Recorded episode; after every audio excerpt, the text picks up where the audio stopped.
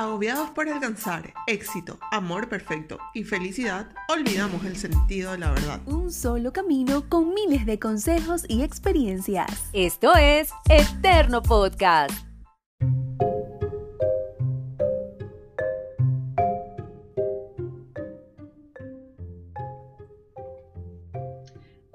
Hola, ¿qué tal? Soy Vanessa Andrade, miembro del equipo de Eterno Podcast desde Colombia y hoy estamos con una nueva serie, una nueva serie que se llama Caos.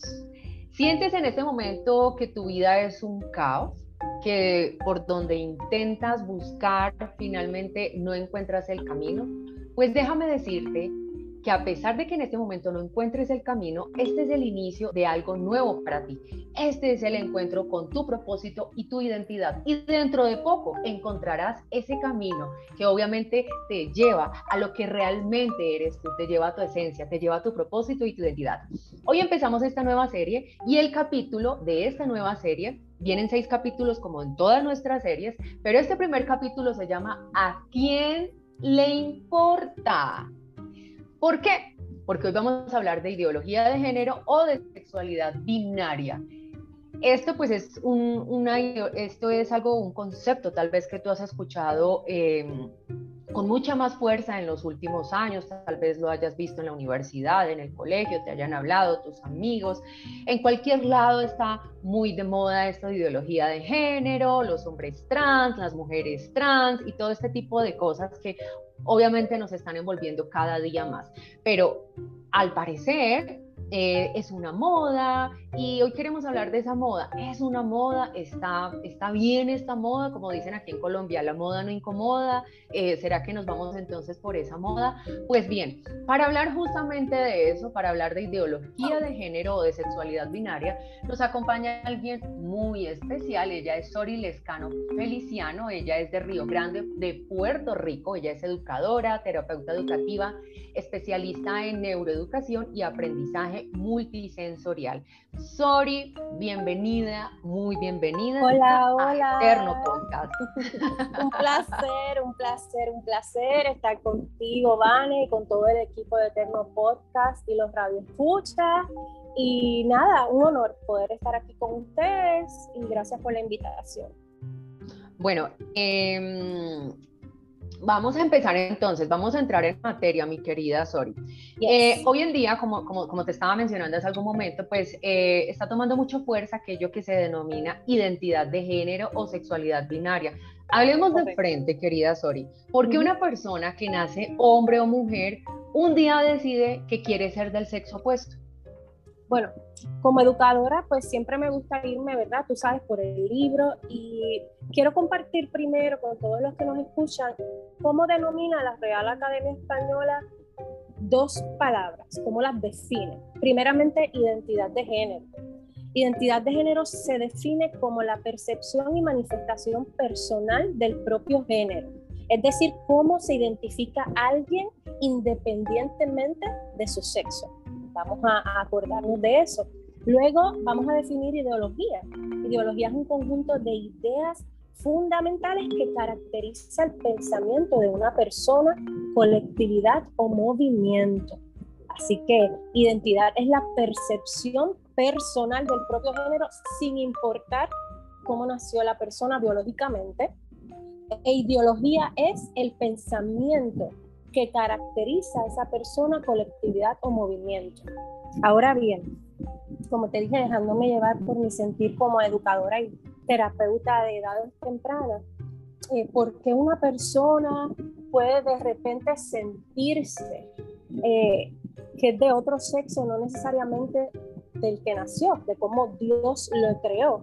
Pues desde edades tempranas es que claramente podemos ver que están siendo bombardeados, ¿verdad? Los niños. Eh, ahora mismo todos sabemos que, que, Cristo viene pronto, el enemigo sabe que le queda poco tiempo, de manera que el ataque fuerte está dirigido a la familia, que es la base de todo ser humano.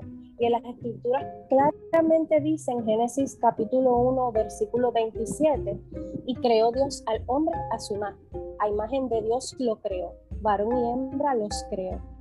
Y la primera familia estuvo compuesta de un varón, Adán, y de una hembra, Eva. Dios no creó a Adán y a José, ni a Eva y Margarita.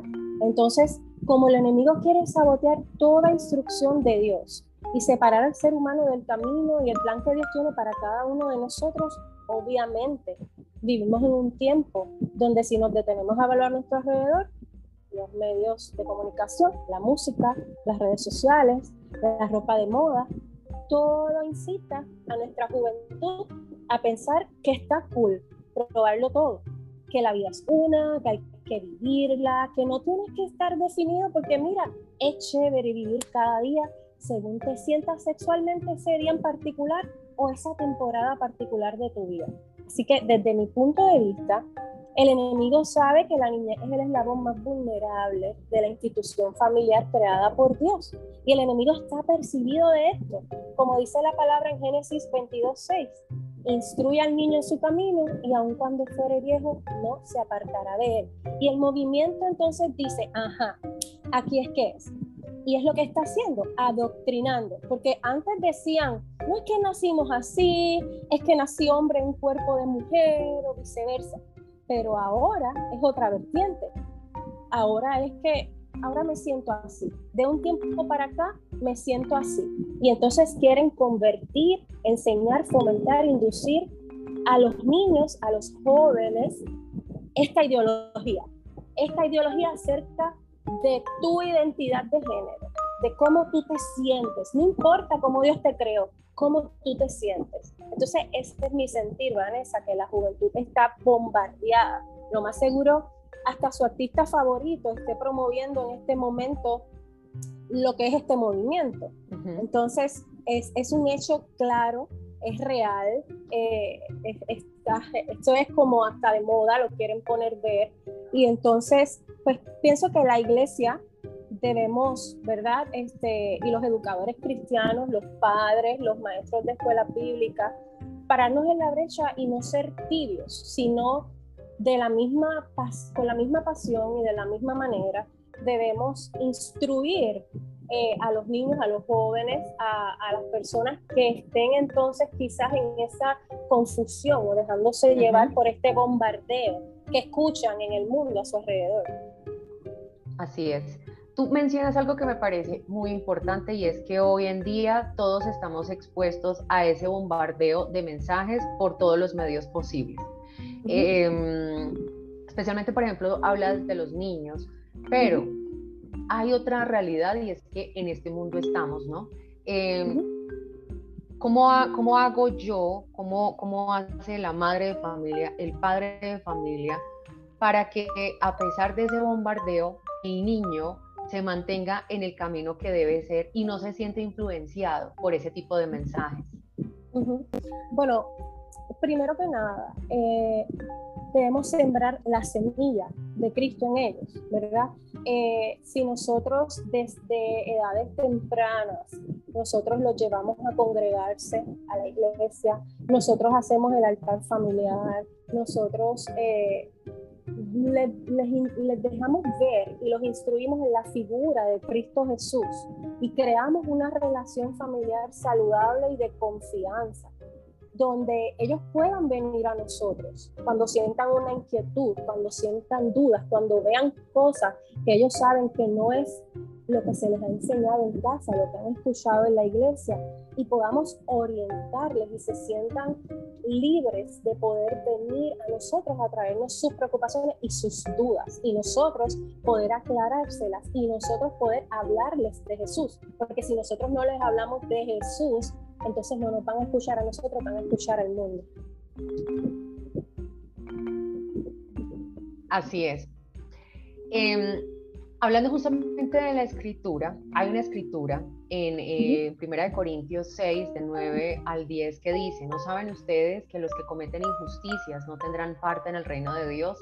No se dejen engañar, pues en el reino de Dios no tendrán parte los que se entregan a la prostitución, ni los idólatras, ni los que cometen adulterio, ni los afeminados, ni los homosexuales, ni los que roban, ni los ávaros, ni los borrachos, ni los maldicientes, ni los ladrones. Frente a esta verdad bíblica, ¿qué decirle a quien hoy en día se considere trans? Mira, a quien se considere trans y a quienes apoyen esta tendencia de la ideología de género, pues exactamente como tú lo acabas de decir, la palabra es una y la palabra es viva y eficaz y lo dice ella misma.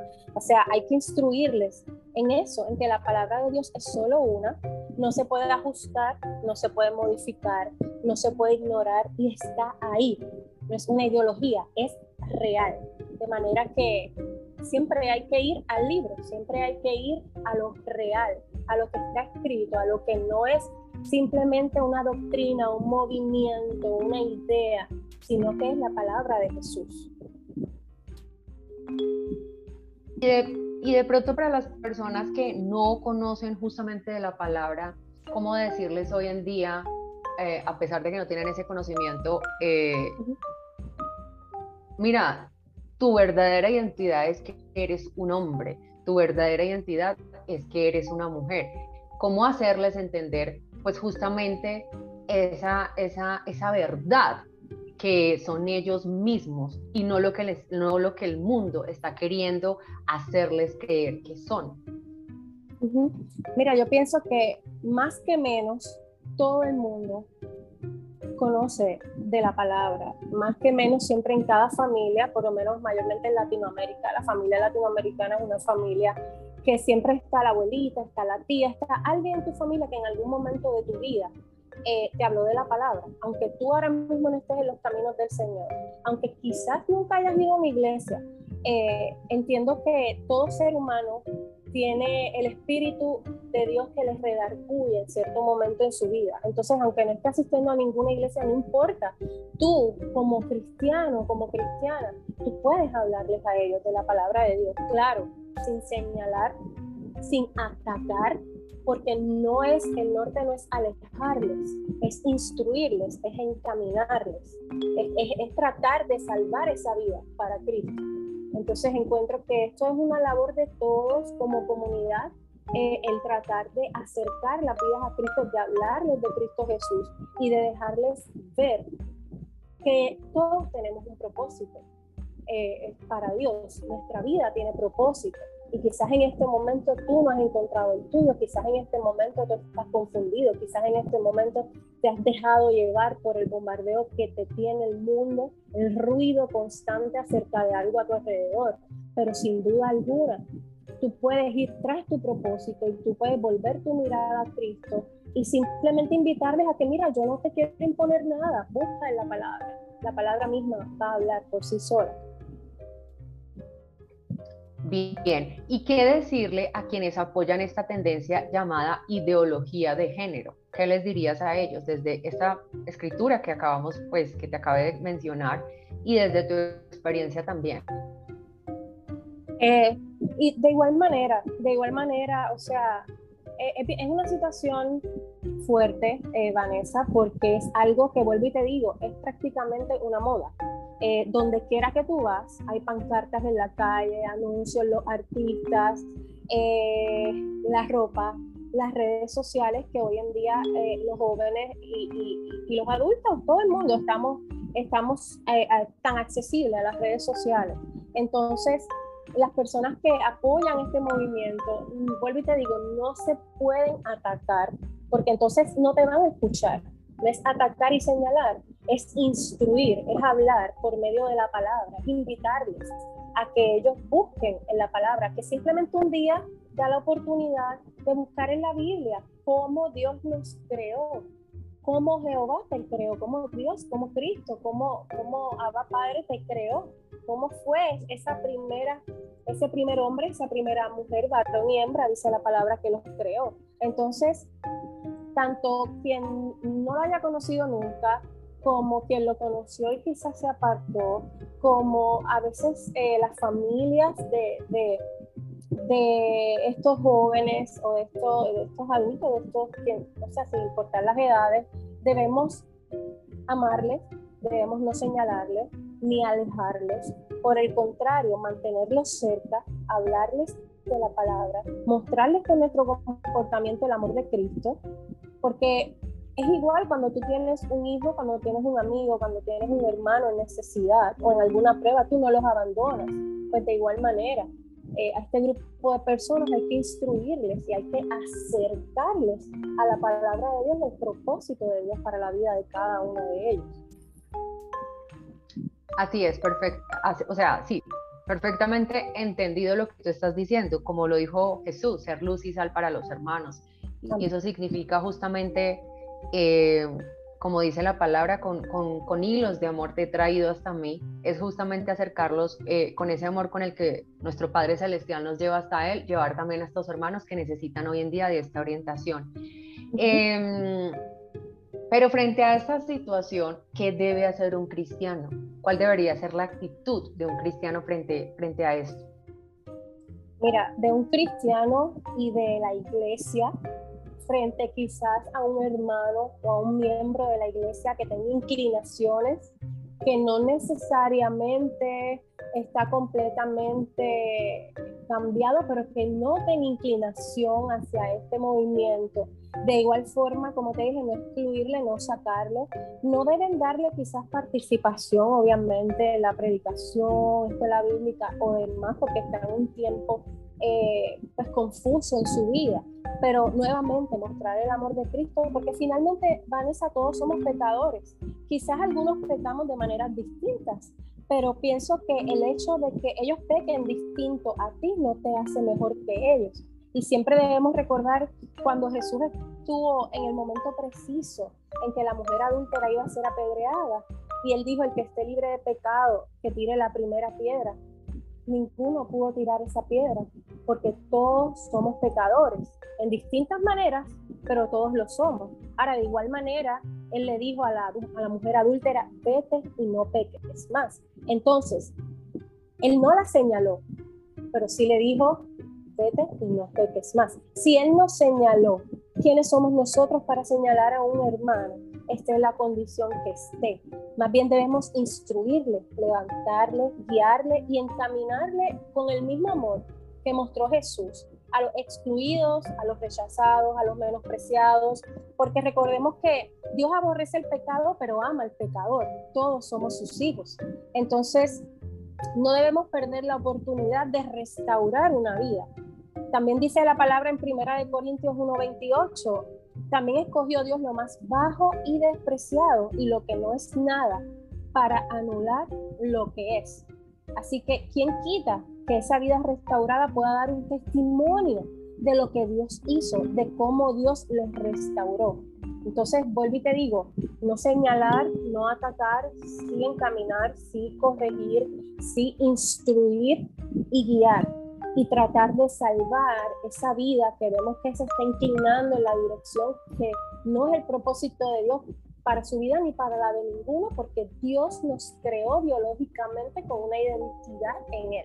Así que eh, para mí eso es lo más importante, que no vean la iglesia ni que vean los cristianos como un ataque, como alguien de, ay, viene el regañón este y me va a atacar y me va a señalar. No, que siempre nosotros podamos mostrar el amor de Cristo, al contrario, que llegue un momento que esa persona diga, ¿sabes qué?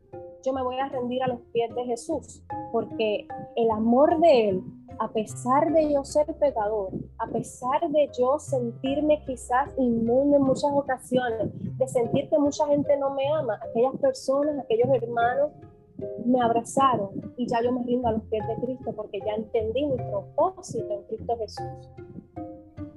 Amén. Ahora, la siguiente pregunta es, ¿qué debe hacer una familia con algún hijo trans?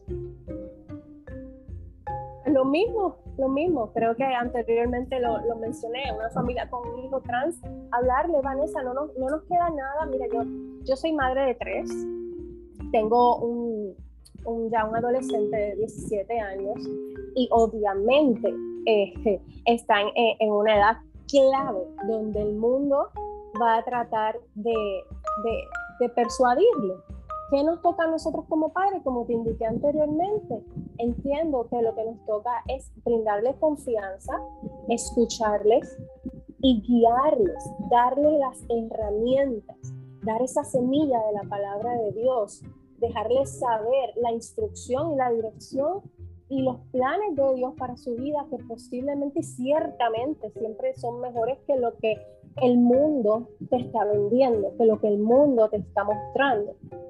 Primordialmente, para mí, no atacarles, no atacarles, porque es que, Vanessa, si uno los aleja, si tú los atacas, entonces se lo estás tirando a los leones, se los estás poniendo en bandeja de plata.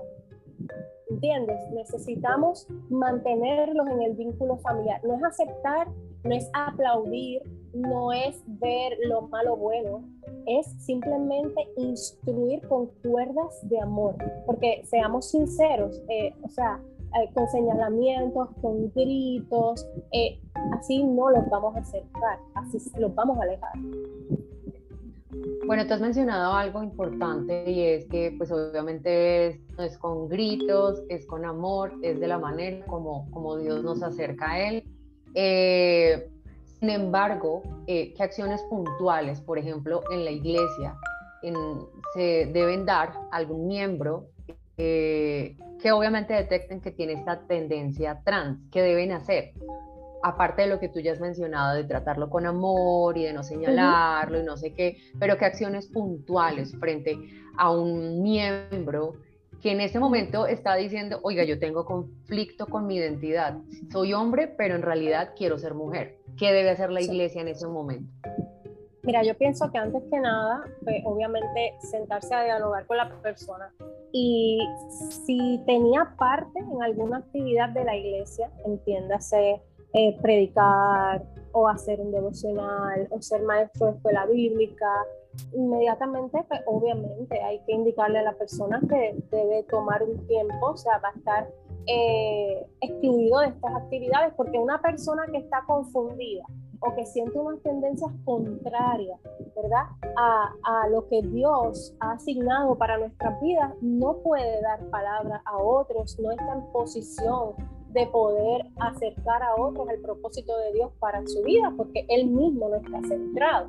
Entonces yo entiendo que eso es prioridad, porque muchas veces por no hacer sentir mal a, a una persona, pues no nos atrevemos, ¿verdad?, a, a tomar la postura necesaria que es sin faltar el respeto, sin señalar, pero mira, yo entiendo que sí, que, esta confusión que tú tienes, pues no es momento para que tú continúes quizás en las labores activas en la iglesia. Sin embargo, pienso que no deben eh, excluirlo, decirle, sabes que te tienes que ir de la iglesia, porque aquí, eh, eh, o sea, no, si, si no es que la persona está llegando vestido de cierta manera, ni que es ya ha iniciado quizás a tratar de persuadir a otros, si es simplemente que la persona con toda honestidad le dice a su líder, al pastor, mira, yo me siento así, me está pasando esto, dígale, oiga, vamos a orar por usted.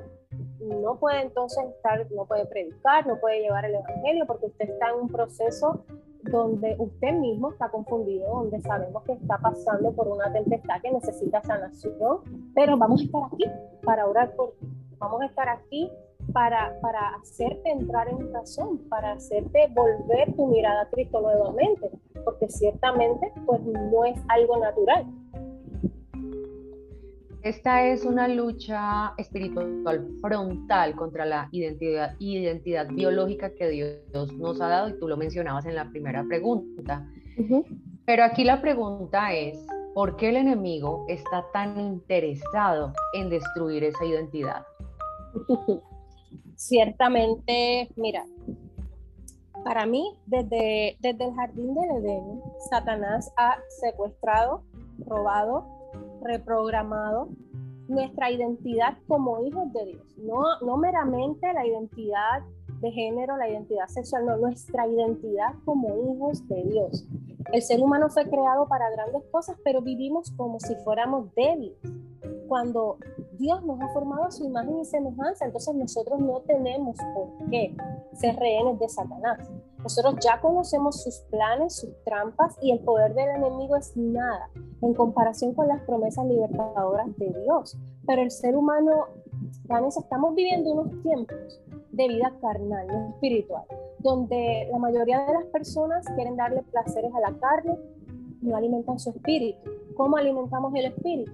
Con ayuno, con oración, buscando ser del agrado de Dios cada día. Entonces la misma palabra nos dice en primera de Pedro 5.8, practiquen el dominio propio y manténganse alerta. Su enemigo ronda como león rugiente buscando a quien devorar. Entonces reflexionemos en esto. Satanás tentó a Eva, pero también tentó a Jesús. Y existe una gran diferencia entre la respuesta de Eva y la respuesta de Jesús al enemigo. Eva dialogó con el enemigo y le permitió tejer su telaraña enmarañada de justificaciones que la hicieron caer en su momento.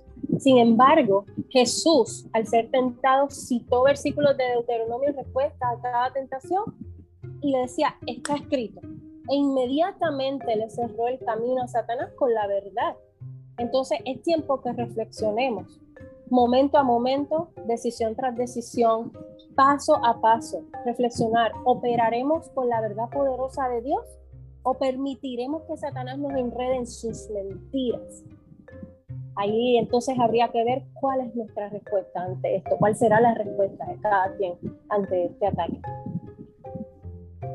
Pero, por ejemplo, si hay alguien que nos está escuchando en este momento que está viviendo esto o que está sintiendo este, esta inquietud, ¿no? De soy hombre, pero en realidad me siento mujer, soy mujer, pero en realidad eh, quisiera ser hombre y no pertenece a ninguna iglesia, y tal vez desde su formación le enseñaron fue religiosidad, que es algo muy diferente a tener una relación con Dios.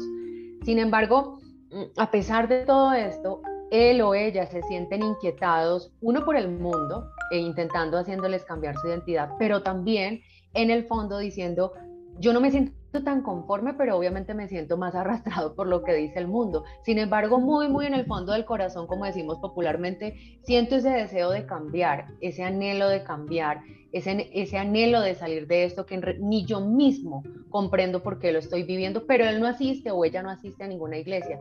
¿Tú qué le recomendarías en este caso?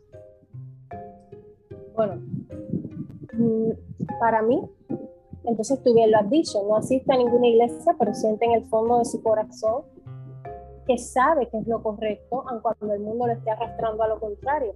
Entonces, para mí, yo le diría, a la iglesia, ríndete a los pies del maestro, tírate en el púlpito a orar, pídele al Señor que te revele cuál es el propósito que Él tiene para tu vida. Porque aunque te sientas arrastrado, te sientas atraído o tentado por algo, si en el fondo de tu corazón tú sabes o sientes que yo me siento atraído, pero yo sé que yo sé que esto no es lo correcto, pues entonces ve a un lugar donde puedan apoyarte, donde puedan entonces instruirte, donde puedan nutrirte, donde tú puedas hallar paz en tu corazón y guianza. Porque lo más importante es que tengas la inquietud en el fondo de tu corazón de que tú sabes que lo que te está llamando, que lo que te está tentando, que lo que te está pintando, mira qué bonito está esto, no es necesariamente lo correcto para ti. Y si por el contrario, alguien que nos está escuchando en este momento dice, ay, ¿sabe que En realidad me parece pura ah, habladuría lo que ustedes han dicho en este capítulo y pues, porque es que yo soy así, o sea, yo desde pequeño sentía que era mujer, yo desde pequeña sentía que quería ser hombre y básicamente pues las palabras que ustedes me dicen no me llenan ¿Tú qué le dirías a esas personas que en este momento nos están escuchando y sienten que están en lo correcto? Estas personas ni siquiera les inquieta nada. Dicen, yo soy así, como decimos en Colombia, o creo que es en América Latina, yo soy genio y figura hasta la sepultura. Yo, soy así. Sí. correcto. ¿Qué le dirías a esas personas? Le diría que entonces, mira, ¿sabes qué? El propósito de Dios para tu vida se va a cumplir como quiera. ¿Qué pasa? Si tú asumes esa postura, entonces eh, posiblemente vas a tener que pasar un número de situaciones, eh, vas a tener que pasar decepciones, quizás dolor, angustias, sufrimiento, eh, pruebas que el Señor no las quería para tu vida, pero fueron necesarias para volverte a traer a su camino, porque el propósito de Dios se cumple como quiera en nuestra vida. Más tarde, más temprano, por más que muchas veces nosotros estemos en rebeldía, por más que en muchas ocasiones nosotros sentimos el llamado, pero no corremos a los pies de Cristo, en su momento, aunque tengamos que pasar por un camino de espinas, de sufrimiento, seguramente, ¿sabes qué? Vas a darte cuenta que nada de esto llenó tu corazón, que nada de esto te hizo feliz, que quienes pensaste que eran tus amigos y que chévere y mira cómo me quiere y cómo salimos y cómo piensa igual que yo, en tu peor situación o en tus momentos de desesperación, de soledad, de vacío, de angustia, no estuvieron a tu lado. Y vas a darte cuenta que el único amor verdadero, el único que siempre va a estar para ti, te va a amar a ti sin condición, sin importar cómo tú llegues a donde Él, sin importar si llegas roto, Él te va a restaurar, sin importar si tú llegas sucio, Él te va a limpiar, sin importar tu condición, Él te va a recibir. Pero quizás tuviste muchas oportunidades muchas oportunidades de poder venir a los pies del maestro sin haber pasado por tanto y sin embargo preferiste permanecer en este camino que te daba, te hacía sentir bien en la carne, que te daba placer, que te hacía sentir contento en su momento. Sin embargo, no era el correcto. Así que yo pienso que mientras haya oportunidad, mientras tú tengas un poquito de, de sentido en el fondo de tu corazón, de razonamiento, eh, date la oportunidad de leer la palabra, date la oportunidad de, abrir un día una Biblia, de, escuchar a sí mismo como, como lo estamos haciendo ahora un podcast, de escuchar una alabanza. Dale, la oportunidad a Cristo, dale la oportunidad de escuchar de su palabra. Bueno, te voy a poner más contra la pared, sorry. voy a poner en los zapatos de la persona que en este momento se cree trans, trans lo que sea, trans hombre, trans mujer, no sé. Y dice, oiga, Sori, me parece muy bonitas sus palabras, pero mi respuesta es, no creo en Dios. ¿Qué le dirías? Bueno, yo, yo he escuchado eso, he escuchado eso otras veces. La realidad es que, eh, bueno, a nosotros los, los cristianos nos parece imposible, pero sí, hay mucha gente que no cree en Dios pero Vanessa, es que siempre va a pasar algo en tu vida donde va a ser irremediable que tú digas, no, Dios sí existe. Va a pasar algo en tu vida. El Señor va a hacer algo en tu vida. Va a hablarte alguien, va a ocurrirte algo. Algo va a pasar. Que el Señor va a llamar tu atención.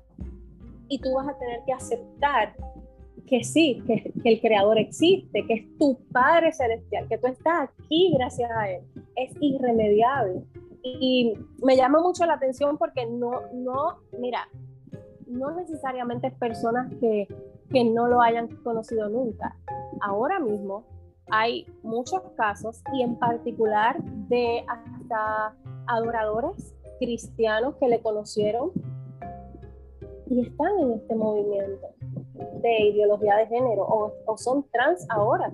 No sé si, si se pueda mencionar, tú me dices, pero hay uno reconocido que de ser una persona que muchas, muchos seguidores llegaron a los pies de Cristo por sus alabanzas, ahora es parte del movimiento eh, trans. Eh, y entonces es fuerte porque se presta para mayor confusión aún porque entonces hay muchos jóvenes que le seguían a estos adoradores cuando estaban en, el movimiento cristiano, por decirlo así, de música cristiana, no secular, y ahora entonces son líderes de este movimiento trans. Y entonces pues se presta, pero vuelvo y te digo, es que la palabra de Dios no torna atrás vacía, y en su momento, en su momento, Dios va a obrar Dios va a obrar en la vida de cada cual. Entonces, e, es lo que debemos reflexionar desde un principio. Alguna vez hablando con, con, una amiga, eh, pensábamos, analizando, así como cuando uno analiza cosas varias de la vida, em, entonces pensábamos por qué a la gente no le gusta creer en Dios. Y yo decía dos cosas. Una, porque em, nos cuesta soltar un control de la vida que nunca en realidad hemos tenido. sino que obviamente pues eh, Dios nos ha hecho administradores de esta vida y de los dones y talentos y de este cuerpo físico, de hecho también nos ha hecho administradores y eso eh, cuando uno no tiene esa verdadera identidad en Cristo, eh, pensamos en realidad es que somos los dueños de, cuando en realidad somos administradores de. Entonces, yo le decía a ella, yo creo que una de las cosas que a la gente que no le gusta creer en Dios es, por, es, es, soltar el control a Dios y decirle, toma el control de mi vida. Eh, y lo otro es que es, es, la confrontación, ¿no? Porque hay algo, el pasaje que tú mencionabas eh, de la mujer adúltera que, que fue eh, sorprendida en adulterio, entonces dijo, ¿quiénes te acusan? no, no, ¿dónde están? ¿Dónde están los que te acusan? No, no están. Bueno, yo tampoco, vete y no peques más. Sin embargo, o sea, lo que hace Jesús en realidad en la vida de nosotros no es decir, ay, haga de cuenta que usted no pecó. Él nos confronta de una manera muy amorosa, pero nos confronta, ¿no?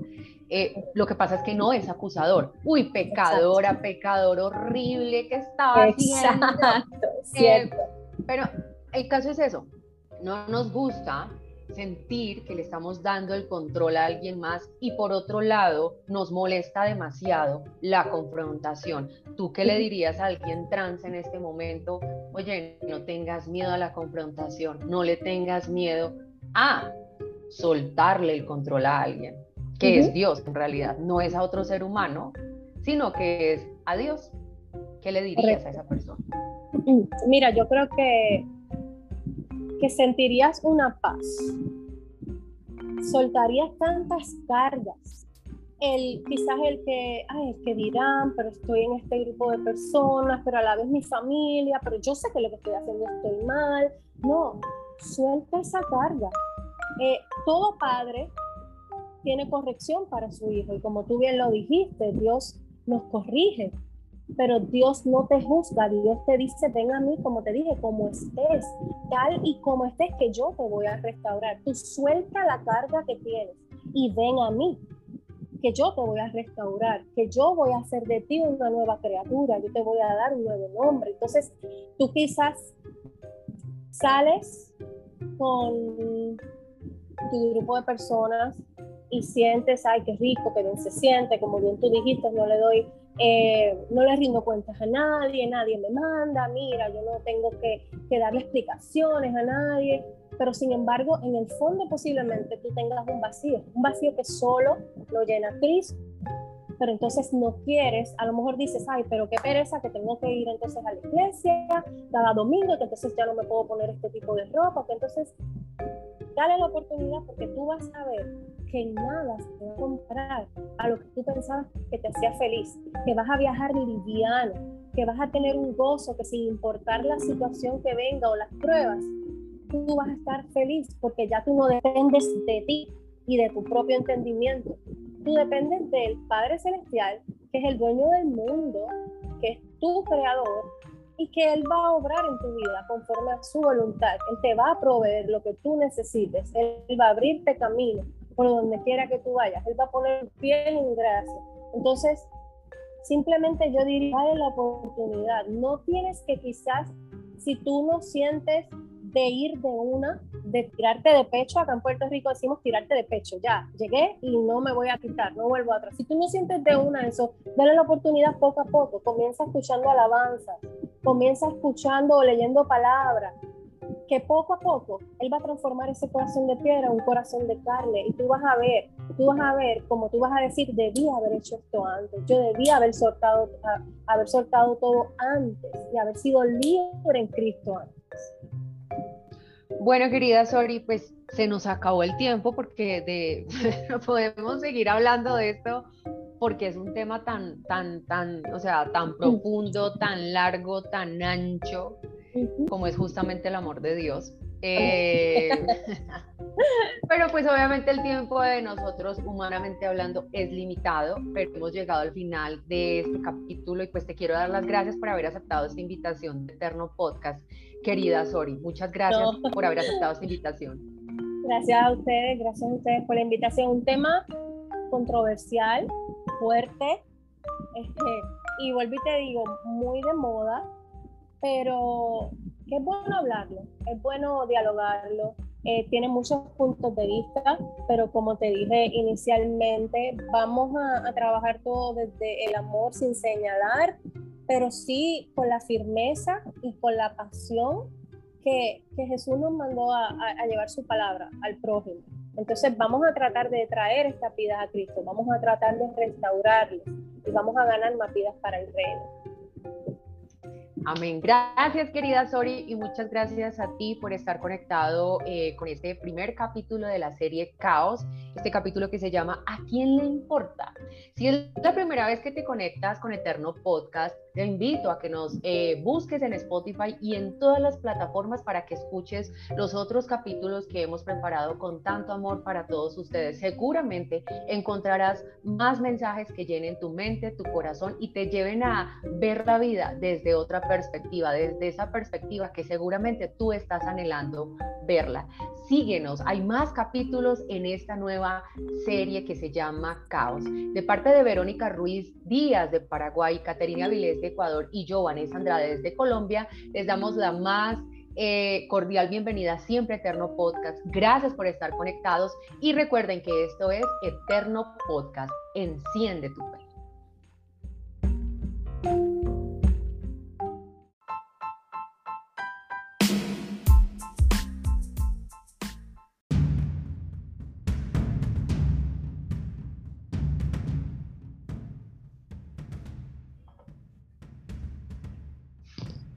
Hola, soy Vanessa Andrade desde Colombia y este es un nuevo capítulo de Eterno Podcast. En nombre de mis compañeras Caterina Vilés de Ecuador y Verónica Ruiz Díaz de Paraguay, les doy la más cordial bienvenida.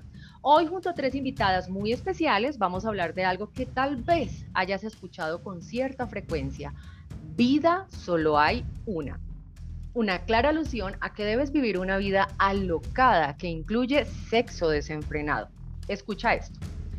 De acuerdo a las estadísticas del Departamento Nacional de Planeación de Colombia, el 12% de los hombres, estoy hablando de la población joven, y el 6% de mujeres adolescentes tienen su primera relación sexual antes de los 14 años de edad. Entre tanto, la Organización Mundial de la Salud, en el documento creado para los diferentes gobiernos llamado Recomendaciones de la OMS sobre Salud y Derechos Sexuales y Reproductivos de los Adolescentes, Ofrece unas recomendaciones para que los jóvenes tengan una vida sexual sana y que además, en caso de contraer enfermedades como el VIH, se les suministre la atención necesaria, necesaria dado que es considerado un derecho para la atención de la población. Y además, la ética eh, menciona que es sano tener máximo tres parejas sexuales antes del matrimonio, parejas correspondientes a relaciones estables, no casuales. Para hablar de vida solo hay una y compartirnos su punto de vista sobre este tema me acompañan Andrea Beltrán, ella es mexicana y voluntaria de Mujeres de Fe, y dos coterráneas mías, colombianas, creadoras de la página de Corazón a Corazón, Caterine Prieto y Paola Borges. Andrea, desde su punto de vista de mujer casada, nos dará su opinión acerca del tema. Entre tanto, Cata y Pao, su punto de vista de mujeres solteras. Mujeres, bienvenidas a Eterno Podcast y este capítulo que se llama Vida solo hay una. Kate, Pao, Andre, bienvenida. Este es el momento de hablar. Hola. Muchas gracias. Muchas gracias. Hola, ¿qué tal? Un gusto estar aquí con ustedes. Bueno, ya les hablé entonces un poquitico de ellas y vamos a, a entrar entonces en materia de este tema que la verdad llama muchísimo la atención. Qué emoción, qué emoción. sí, total. Oh. Pero chévere. Cateo. Pero muy bueno, mejor aún, pues revisemos este tema desde otra perspectiva. Entonces vamos a, lanzar la primera pregunta. Hay una verdad que es innegable y es que el sexo otorga placer. Teniendo en cuenta esto, ¿por qué nos da tanta pena o vergüenza hablar de este tema frente a otras personas y además sin rodeos. Eh, Andre, ¿tú qué piensas desde tu punto de vista de mujer casada? Bueno, Vane, yo creo que es un tema que nos puede causar pena o vergüenza hablar de frente. Eh, probablemente por quizá muchas de las cuestiones sociales que se han dado eh, en torno a este tema. Creo que se ha utilizado para propósitos tan egoístas y también pervertidos en muchas cuestiones, en muchas situaciones, que en lugar de ser, en lugar de pensar en esto como algo bueno, eh, como algo que tiene como un diseño que está pensado para un propósito en específico en el matrimonio, pues ya se utiliza para, pues no sé, para X cantidad de cosas. Entonces, creo que muchas veces hablar abiertamente de este tema nos puede generar vergüenza por toda la cuestión pervertida que hay detrás de ello y porque se ha dado mal uso del tema de la sexualidad. Eso creo yo. Muy bien. Y Kate y Pau, desde su perspectiva de mujeres solteras, eh, ¿qué piensan acerca de esto? ¿Por qué nos da pena hablar de este tema? Yo creo que principalmente por la imagen distorsionada que el diablo le ha dado al sexo como tal, en películas, en series, en música, en vez de ser el pacto que Dios creó para unir dos almas, dos personas, cuando lo vemos se nos hace ver como algo cochino. Entonces nosotros como iglesia, incluso como cristianos, cuando lo vemos, lo vemos con vergüenza, con pena, con, no sé, hasta a veces hasta con asco. Las imágenes que llegan a nuestra cabeza no son como que la unión de dos personas que se aman, sino como algo depravado. Entonces hablarlo se convierte en un tema tabú en la iglesia y eso ha sido un, un incluso entre creyentes, no creyentes, para cualquier persona hablar sobre sexo se convierte en un tema tabú lo, lo amoldamos a algo de lo que habla el mundo, más no lo hemos amoldado como, no sé, como hijos de Dios, como personas naturales como debería ser. Muy bien. ¿Y Pau qué piensa? Yo podría hablar de pronto acerca de mi propia experiencia. Yo tengo 19 años y toda mi vida he estudiado con personas que son mayores que yo, de 2 a 3 años. Entonces siempre me he rodeado de este tipo de comentarios e incluso me he cohibido de hablar al respecto por pena, porque, vamos, ¿no? Ellos tenían mayor experiencia que yo en el tema. Entonces, eh, desde mi punto de vista, la pena viene es porque no nos atrevemos a cuestionar acerca de lo que significa en serio la sexualidad y el acto sexual. Y los padres en la educación, incluso en los colegios, no se habla abiertamente de estos temas no como lo habla el mundo, sino la sexualidad de la que habla Dios. Entonces se, desordenó completamente la definición, se fue por otro rumbo y ahora la sexualidad tiene otro fin, otro objetivo, otro camino. Entonces, desde ese punto de vista, siento que la, percepción que tiene el mundo, la, la definición que nos dan, influye bastante en cómo nos expresamos al respecto en entornos sociales como en el colegio, la universidad e incluso en la propia familia. Pau menciona algo que no está dentro del libreto, pero es una pregunta que me surge en este preciso instante, seguramente ministrada por el Espíritu Santo. Em, a mí, voy a hablarlo desde mi testimonio, cuando yo era pequeña a mí no me hablaron de esto, em, más bien fue en el colegio cuando me dieron una, una materia eh, en el colegio que se llamaba educación sexual. Y pues obviamente las profesoras iban y nos hablaban y nos dijeron, eh, esto es un pene, esto es una vagina y esto ocurre cuando un hombre y una mujer se unen. Pero también hay métodos de planificación y recuerda además que me enseñaron a mí sobre el condón, pero yo estaba tan perdida en el asunto que de hecho me atreví a preguntar si el condón servía para las mujeres y todo el mundo se rió de mí porque yo la verdad estaba muy perdida en el asunto. Y por muchos años, lo que decía Pau, y por muchos años, pues obviamente estaba rodeada o estuve rodeada de gente que tenía mucha más experiencia que yo y justamente lanzaban esos comentarios maliciosos, eh, tergiversados de lo que en realidad era el sexo y obviamente pues a uno se le empieza a despertar esa malicia. Solo hasta cuando conocí la verdad de quién había creado el sexo y cuál era la finalidad del sexo, es que cambió esa, esa perspectiva dentro de mí la pregunta es, para ustedes. A ustedes, em, desde, o sea, desde que eran jóvenes, niñas en el colegio, ¿sus papás les hablaron de esto? ¿Y desde cuándo? Y la siguiente pregunta, ¿desde cuándo cambió esa perspectiva acerca del sexo en sus vidas? Aquí puede, podemos, hablar, ah, podemos abrir el micrófono y podemos hablar abiertamente sobre este tema, niñas. ¿Les hablaron desde pequeñas en su casa sobre este tema y desde cuándo cambia esta perspectiva en su vida acerca del sexo? Yo quiero hablar. a mí jamás, o sea, mi, mi, familia es súper conservadora y nací en un hogar cristiano, pero jamás. O sea, más bien lo que recalcaba, lo que todo el mundo me decía hablando así como decimos aquí a, calzón quitado, era como, no lo hagas, no lo hagas, guárdate y ya, porque, ¿por qué? Porque es malo. O sea, no, tienes que guardarte y ya, tienes que llegar al matrimonio, pero nunca hubo una explicación de qué es eso en realidad. Sí, es como que uno decía, ok, pero le coge uno hasta miedo, pero ¿qué es? cómo funciona. Nunca, nunca en mi caso jamás se sentaron conmigo a decir, mira, el sexo es esto, Dios creó el sexo, el sexo es bueno, tales y tales y tales, jamás. Entonces, ¿cómo vine yo a enterarme de cómo funcionaba todo esto, como decían en clases de biología? Que te dicen, así un hombre, así una mujer, pero jamás, jamás, jamás tuve esta conversación ni en mi iglesia ni en mi casa. Eran más como normas y prohibiciones de no hagas esto con un chico, esto está mal, no tienes que hacerlo, espera hasta que te cases, pero nunca hubo como una instrucción de, real de qué era la sexualidad.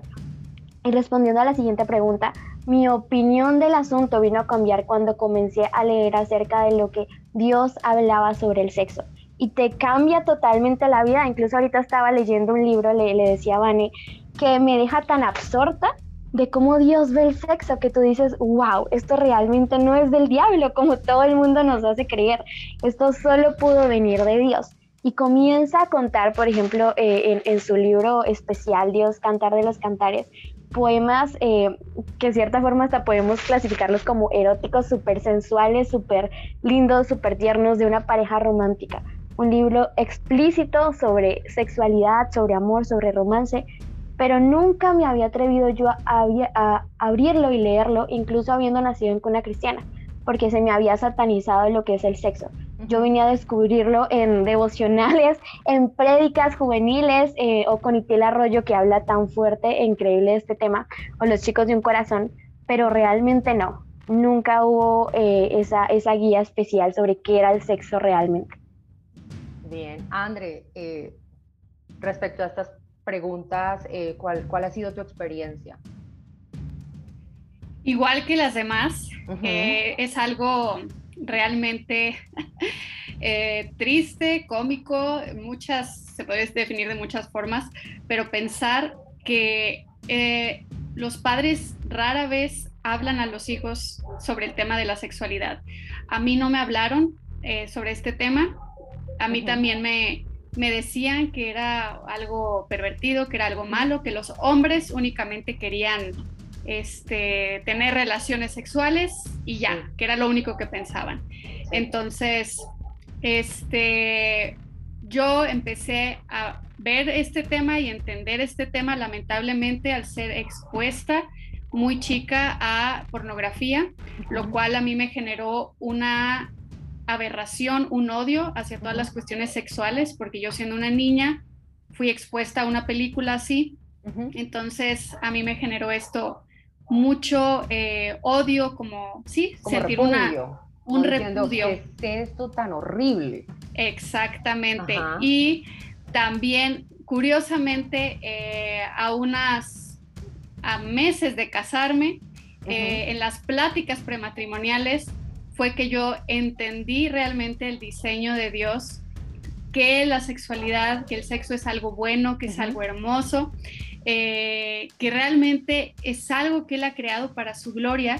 Y es impresionante pensar que a mis 29 años yo venía a entender lo que era porque yo siempre guardé como un repudio, aunque escuchaba prédicas y todo, pero para mí era algo sucio.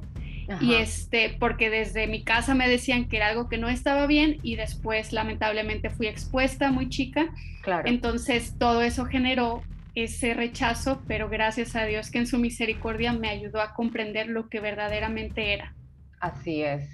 Yo en algún momento hablaba con Kate Prieto y, y, yo le decía, cuando yo aprendí, cuando, cuando Dios me cambió la perspectiva de esto, entendí algo que tal vez para el mundo es difícil de entender y dije, el sexo es santo porque lo creó un ser santo que es nuestro Padre Celestial. Y además yo estaba, se me abrieron los ojos, se me cayó el velo de los ojos y dije, por amor a Cristo Jesús, este acto de amor es demasiado hermoso. Dios es demasiado romántico, no se le escapa ningún detalle, hasta el cuerpo físico lo creó de manera tan perfecta que además está hecho también para eso, para tener un sexo santo dentro de lo que corresponde. Yo dije, yo dije, wow, Dios, Dios, ¿por qué eres tan romántico? Eso fue lo primero que yo pensé y dije, wow, qué acto de amor tan hermoso. Pau, ¿a ti cómo te fue? ¿Cómo te fue con esta experiencia de la que estamos hablando? Conmigo fue bastante eh, eh, extraño porque yo vengo de una madre que se embarazó a los 16 años. Entonces, esta experiencia sexual eh, como que traumó a la familia, como por así decirlo. Y lo que hizo fue volverlo un acto prohibido, cuyo fin era realmente el tener hijos. Entonces, no me decían como que la unión del hombre y la mujer es eh, para otorgar placer y es dentro del matrimonio, sino que era si tú tienes una pareja, lo que va a pasar es que van, vas a quedarte embarazada.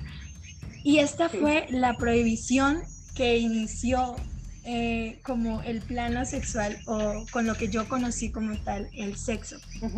Partiendo de este punto, claramente pues eh, crecí toda mi vida eh, como no conociendo el tema, como diciendo, no, pues yo como no quiero quedar embarazada, pues obviamente no voy a saber nada de esto, no quiero investigar, no quiero cuestionar. Y, y obedecía simplemente. Eh, ¿Cuándo ocurrió el cambio? ¿Cuándo cambié la percepción? Podría decirles que hace más o menos unos dos años, cuando tenía 17, tomé la decisión como de cuestionar, de investigar, de decir, bueno, ¿y qué onda? ¿Y por qué están diciendo que uno solamente puede tener sexo hasta el matrimonio? ¿O por qué están hablando del sexo y el placer? Y a partir de allí, pues eh, fui investigando acerca del tema y dije, esto es una cosa tremenda y da para hablar unas 10.000 horas y más. Entonces, es, es, un tema muy interesante que ahora puedo hablar con toda la libertad del mundo, sin sentir miedo, sin sentir pena, sin sentir vergüenza, e incluso frente a personas que no comparten la misma opinión. personas que me, dicen, que me dicen, no, o sea, pero tú por qué dices esto, pero a mí no me parece. Y yo les digo, ya tengo una respuesta para esto. Te puedo responder con toda la certeza del mundo y no me da vergüenza. Entonces, me dio bastante seguridad es, o sea, conocer del tema, porque eh, pues lo preguntan bastante, ¿no? Siento que el sexo se ha vuelto como un dios en el mundo, sobre todo en los jóvenes, y, y, es bastante interesante como ya tener una respuesta a una posición que está ahorita muy clavada y muy anclada en el, en el pecado. Así es. Bueno, entonces, este capítulo se llama Vida, solo hay una. Y eh, cuando nosotros escuchamos esto, pues es una clara alusión a si quiere tener sexo con todo el mundo, hágalo. O, por ejemplo, para las mujeres solteras, y seguramente a André le dijeron, o si no le dijeron, tal vez lo haya escuchado, que como usted es soltero o soltera, debe tener sexo ahora. Y además rematan la frase diciendo, disfrute. Sin embargo, para alguien que está acostumbrado a escuchar estas falsas verdades del mundo, ustedes mujeres, ¿qué le dirían hoy acerca de tener sexo hasta el matrimonio. André, ¿tú qué le dirías a una persona que solo ha escuchado estas falsas verdades de disfrute, usted soltero, soltera, hágale, que se va a esperar hasta el matrimonio? ¿Tú qué le dirías desde tu experiencia de mujer casada? Todas estas cosas que nos van a decir y que vamos a escuchar son mentiras, porque el gran problema del corazón humano es que creemos que sabemos más que Dios y que lo que él ha diseñado y, eh, ordenado solo nos como que no solo nos conviene cuando se adapta a nuestros deseos, ¿verdad? O sea, creemos que nosotros somos el centro de todo y que todo se trata de nuestro placer y de disfrutar, pero realmente nos estamos perdiendo de la belleza del diseño de Dios para la sexualidad en el matrimonio. Creo que hemos perdido de vista que el sexo es algo bueno y hermoso en el contexto del matrimonio, porque en su amor Dios puso orden al caos. Olvidamos que Dios puso orden al caos. Y el, y el reservar nuestra sexualidad para el matrimonio es parte de ese orden glorioso. Por algo dice en Génesis 2.24 que el hombre dejará a su padre y su madre, se unirá a su mujer y serán una sola carne, porque la unión sexual no es meramente física, es emocional y es espiritual. Entonces, el que nosotros eh, se nos diga, vive tu vida y ten relaciones con quien quieras, porque vida solo hay una y tú tienes que disfrutar, no están teniendo en cuenta que esta unión no es meramente física, sino que se une también la parte emocional y espiritual. La unión sexual nos vuelve uno y, el sexo, y el sexo no es mero placer carnal, es una imagen hermosa de la unión del esposo y la esposa como la unión de Cristo y su iglesia. Entonces, el esperar a tener sexo hasta el matrimonio es realmente caminar en un orden que es perfecto y es glorioso y que está hecho por amor. No porque Dios sea así como que, ah, yo quiero que ustedes no sientan placer y que sufran y que se esperen hasta el matrimonio porque nada más así se le ocurrió. No, o sea, realmente, eh, como decías, Vane, es un acto de amor de Dios, todo diseñando de forma todo diseñando, perdón, diseñando todo de forma tan perfecta, tan hermosa y con tanto amor, porque él entiende el propósito eh, de la sexualidad en el matrimonio que expresa una verdad más profunda y espiritual, porque es un pacto, es un compromiso, es una promesa que no se basa en la mera satisfacción eh, personal, ¿no? Es una entrega. Y Kate y Pau, ustedes eh, ¿Qué piensan acerca de eso? Pues porque ustedes son mujeres solteras y André lo ha comprendido de hecho aún mejor que es casada, pero ustedes son solteras. ¿Por qué guardarse vírgenes hasta el matrimonio? Kate, Pau, pueden abrir sus micrófonos. Kate. Yo creo que, sí, ya estoy, es que iba a dejar que ella hablara, pero... Dale. Em, lo que decía Andrés es muy cierto, cuando podemos entender que fue Dios el que creó el sexo. El creador conoce su obra, él sabe cómo lo diseñó y él nos dejó tan especificado en su palabra cómo debe tomarse ese don divino, no es cualquier cosa, es un don divino. Y lo que decía André ahorita es que no solo se trata de nuestro placer físico, lo que sucede en el acto sexual es la unión de dos almas y eso es lo que las personas nunca ven. Una vez en una prédica de Tiel Arroyo vi algo tan gráfico que me dejó muy marcada, que él cogía como dos hojas de papel y las pegaba y las grapaba, no sé cómo se dice en otros países, con una cocedora y les ponía ganchitos y luego decía, ahora intenta separarla, cuando intenta separarla se va a romper, porque cada vez que tú te entregas tu cuerpo a otra persona, pedazos de ti van a quedar en otros lados, pedazos de ti van a quedar eh, intrínsecamente conectados a la otra persona. ¿Por qué? Porque la Biblia dice, si alguien se une con una prostituta, uno es con ella o con cualquiera persona. Cuando tú te unes eh, íntimamente con una persona, tu alma se liga a la de esa persona. No solo es tu cuerpo uniéndose en, placer, en un coito, sino en tu alma, tu, pasado, tu presente, tu futuro, tus errores, tus, tus defectos, tus, tus cosas buenas, todo se está uniendo. Entonces, ¿por qué nos guardamos vírgenes hasta el matrimonio? Porque buscamos mantenernos en, ese, en esa santidad, porque no queremos estar dejando pedazos de nosotros en diferentes lados. No queremos llegar incompletas al propósito que Dios tiene para nosotros.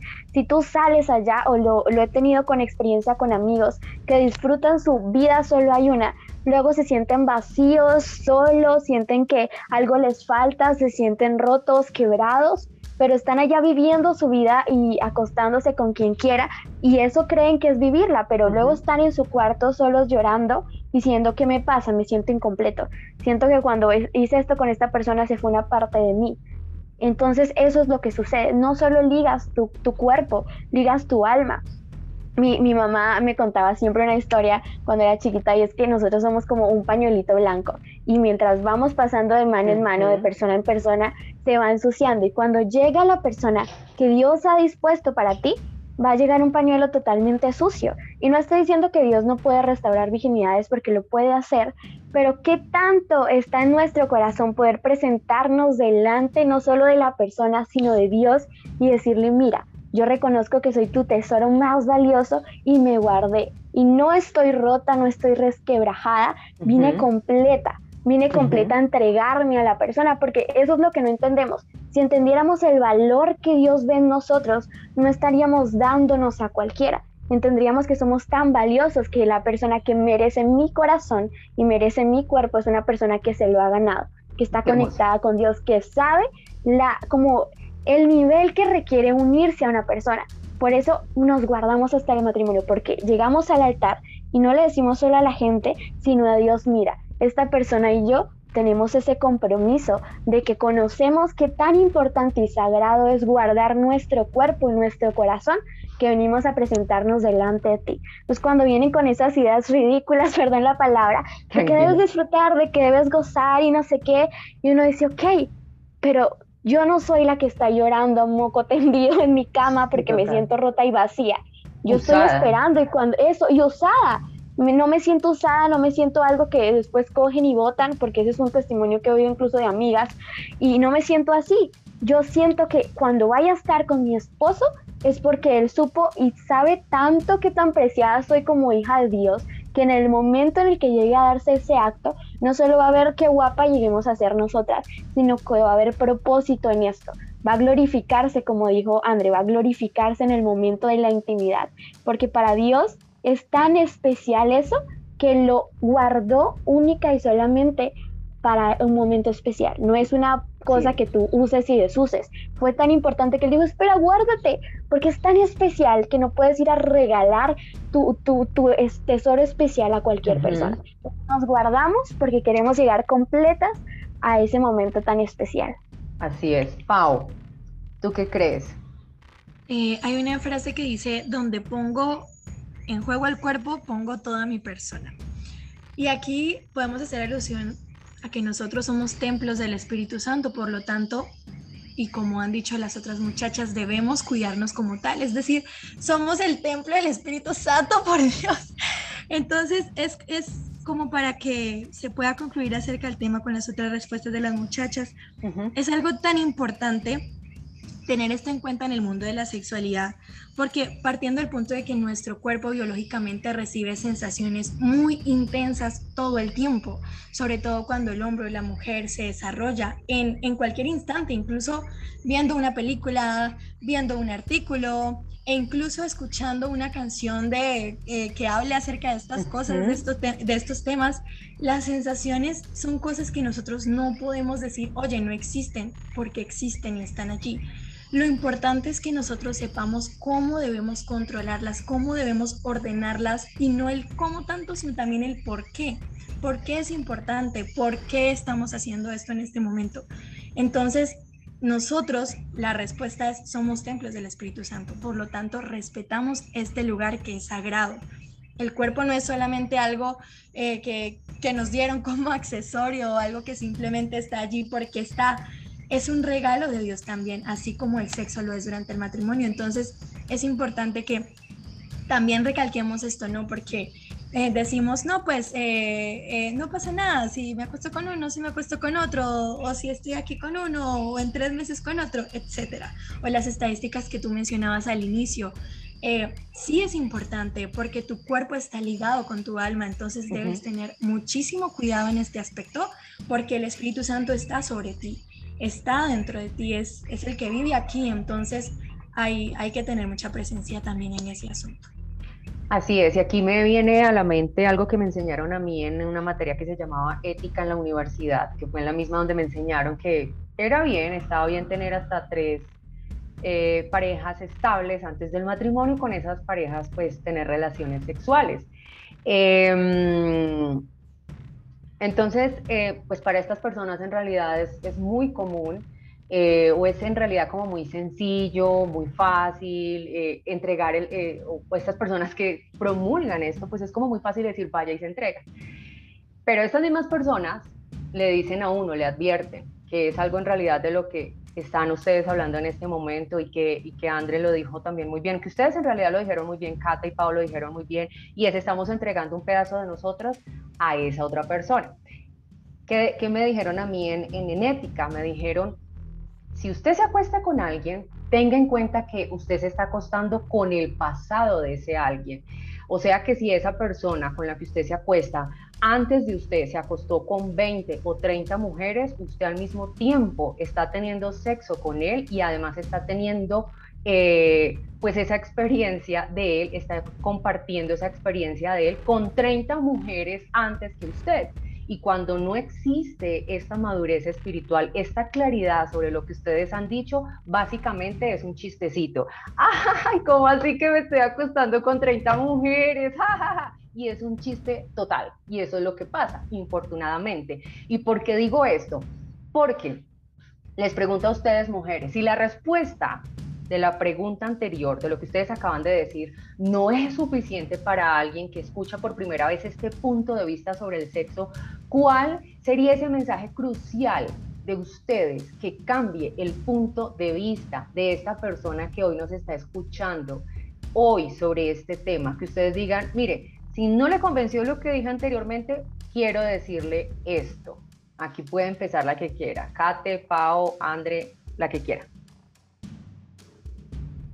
Mm, me gustaría hablar acerca de este tema.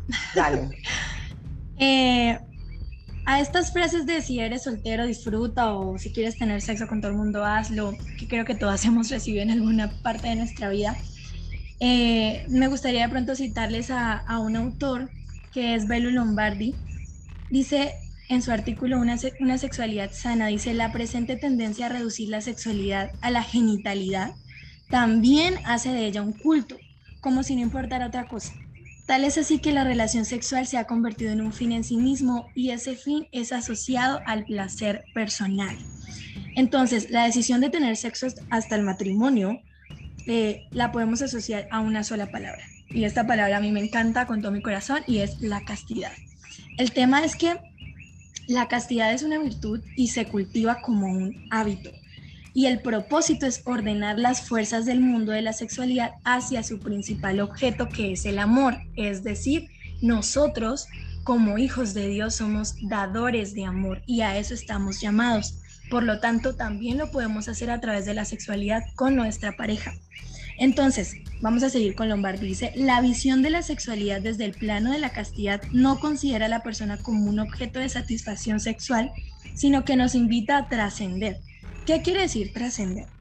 Dice que nos va a proporcionar un plano de la sexualidad donde ésta se vive desde la seguridad, la confianza y el refugio en el otro. Con ello podemos concluir que estas tres cosas solamente las podemos conseguir cuando estamos dentro del matrimonio, cuando decidimos vivir la castidad en todos los ámbitos de nuestra vida, desde el noviazgo hasta el matrimonio e incluso durante el matrimonio. Entonces, me parece muy importante porque uno dice, bueno, sí, está bien, eh, eres soltero y, y, puedes ir a tener sexo y todo esto. Y entonces las personas que se preguntan todo este tipo de cosas necesitan razones específicas para decir, oye, pero es que ¿por qué no puedo hacerlo? Porque desde mi testimonio personal, se los juro, yo también creí que yo podía llegar a hacer este tipo de cosas. Porque como les dije, mi visión cambió a los 17, es decir, que yo tuve un plano adolescente de los 14 a los 17 en donde yo decía, no, pues, pues, pues yo, sí, yo podría disfrutar, ¿no? O sea, yo podría hacer este tipo de cosas también porque, porque yo soy un ser humano y yo siento cosas y etcétera.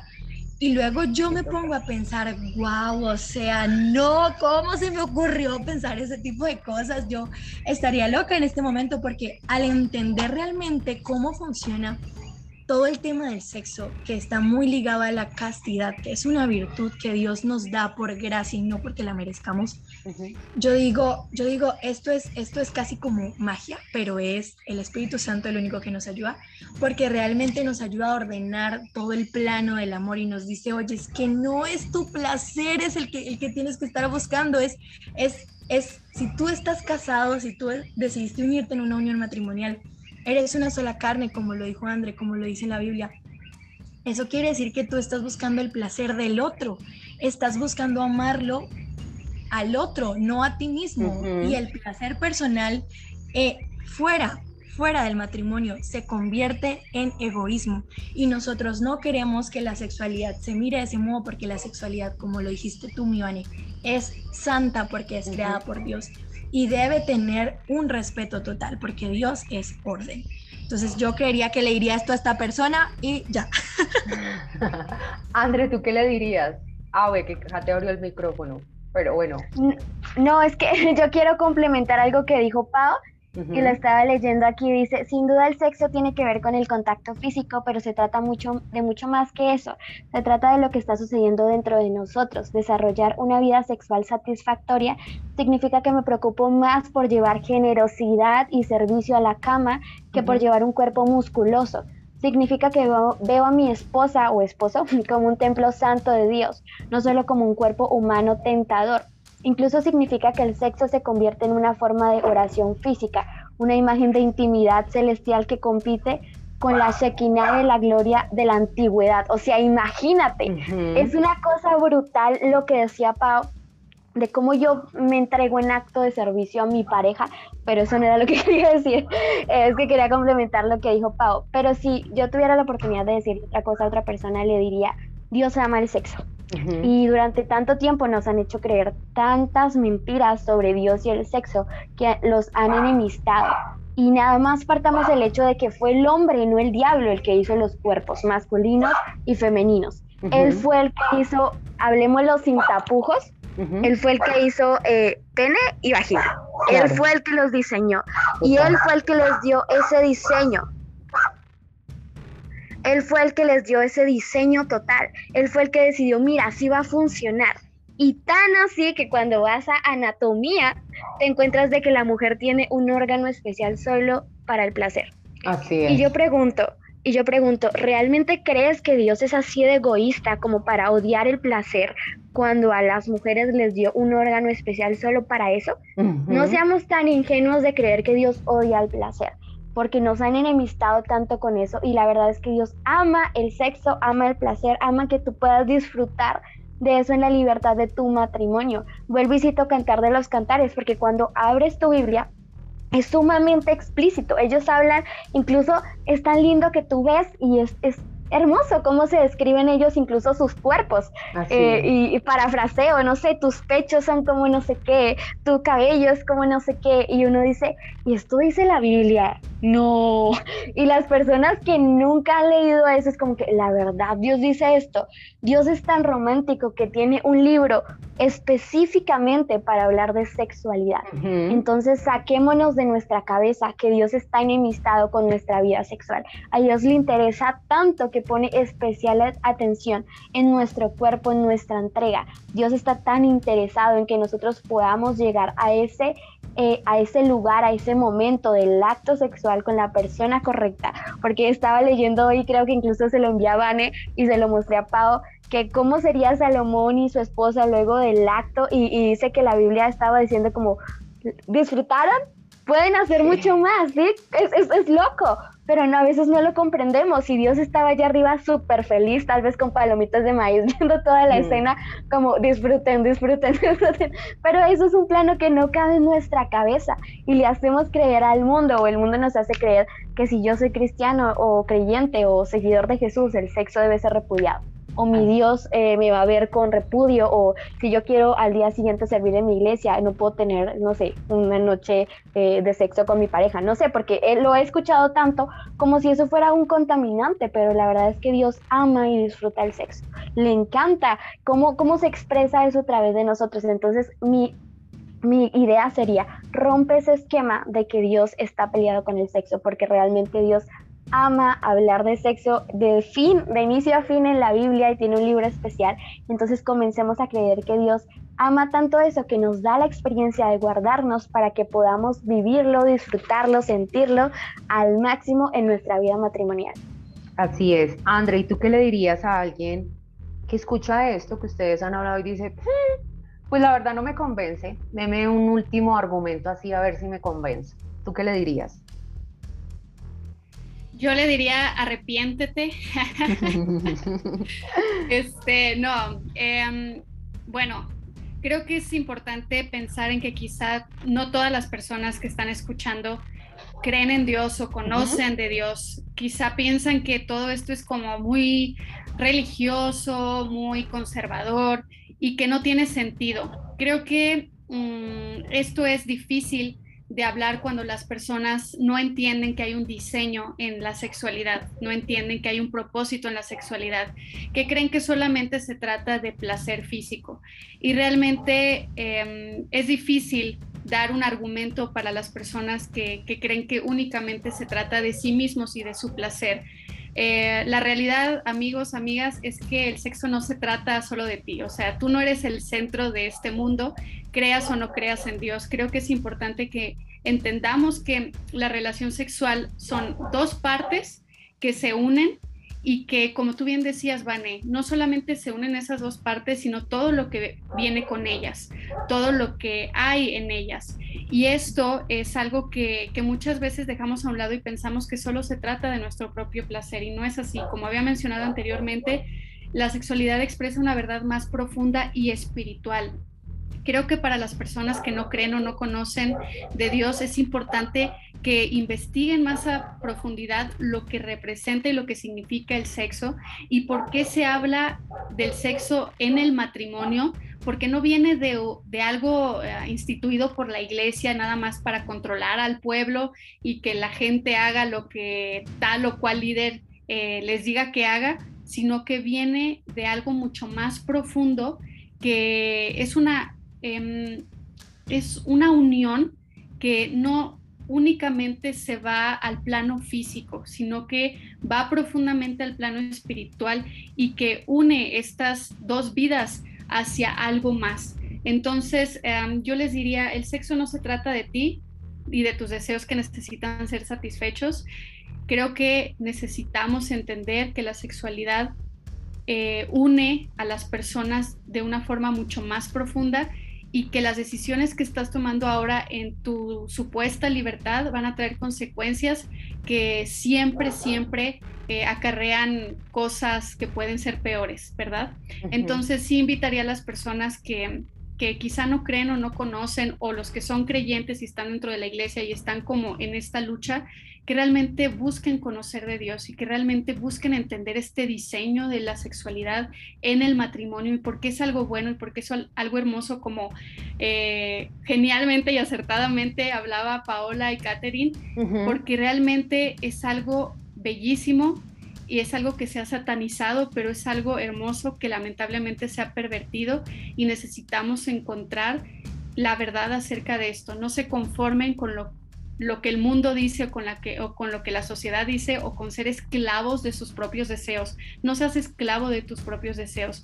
Busca realmente disciplinarte e ir más allá, como decía Paula leyendo el texto de este autor, trascender, ir más allá, no ser esclavo de ti mismo, porque realmente la sexualidad es mucho más profunda que el placer físico, nada más. Así es. Eso, Vane.